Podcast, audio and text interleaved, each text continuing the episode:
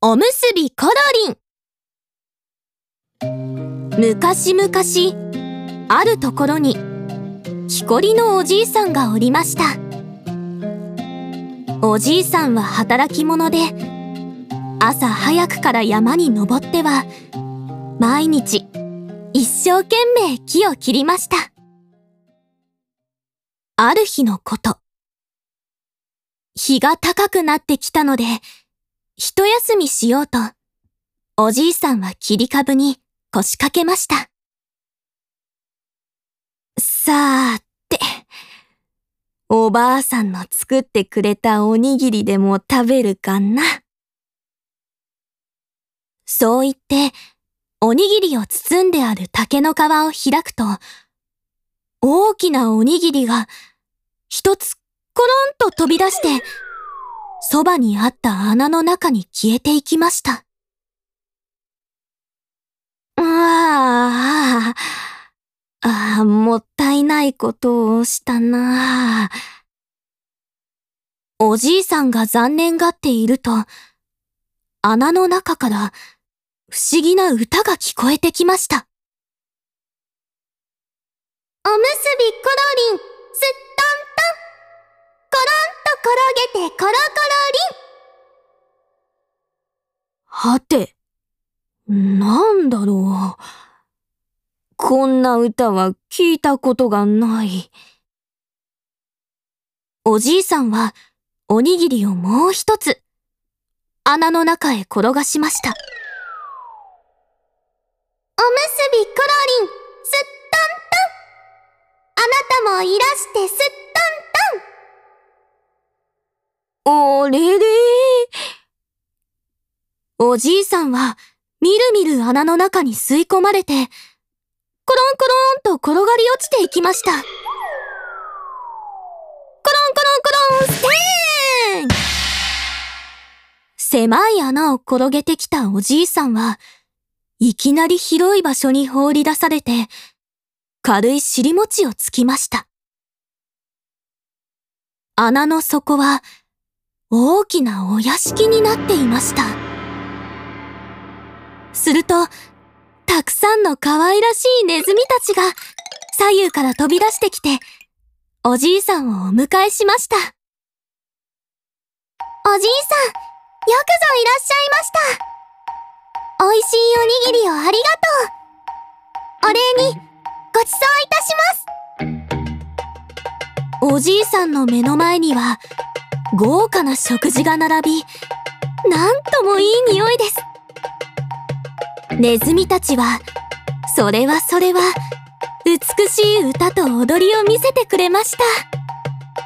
いやー、これは楽しいおじいさんは大喜び。さらにネズミたちは、臼と杵を持ってきて、お餅つきを始めました。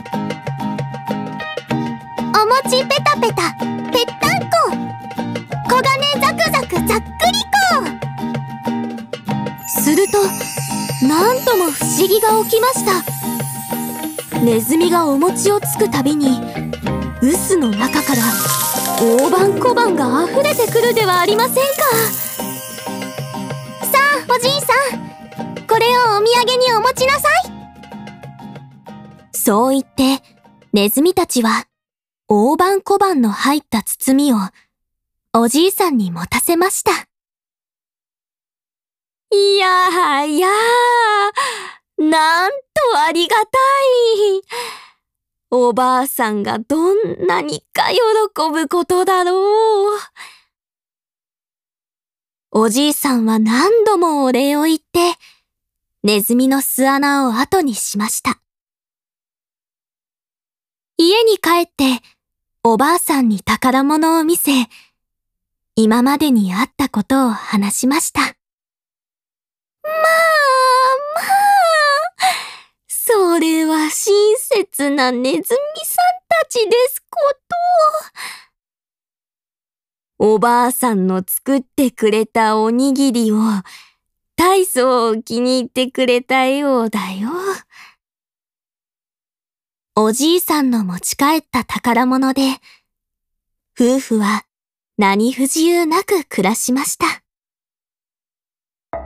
さて、この話を聞いたお隣の欲張りじいさん。よし。ここはわしも一つやってみるかな。勇んで山へと出かけて行って、ネズミの巣穴を探し回りました。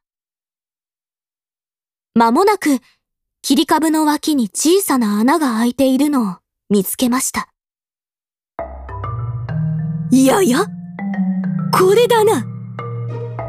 欲張りじいさんは勢いつけてネズミの巣穴に飛び込みました。ゴロンゴロンゴロン、ズレーン穴の底まで着いたところで、欲張りじいさんは大きく尻餅をつきました。あい、た、た、た、た、ちくしょう、ネズミの巣穴の分際で。腹の立った欲張りじいさんは、悪いことを考えました。ここにある餅も、小金も、全部持って帰ってやるぞ。欲張りじいさんは、ネズミたちを追い払おうと、猫の鳴き声を真似ました。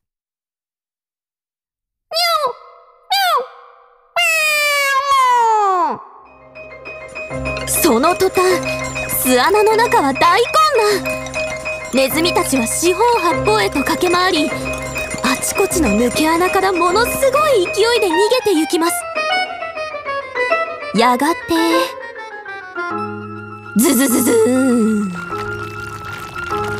上を下への大騒ぎに、脆い巣穴は崩れ落ち、すっかり土に埋まってしまいました。欲張りじいさんは、苦しくて苦しくて、手足をバタバタさせました。うー苦しい。う助けてくれそうやって、崩れた穴を掘っているうちに、欲張りじいさんは、モグラになってしまいましたとさ。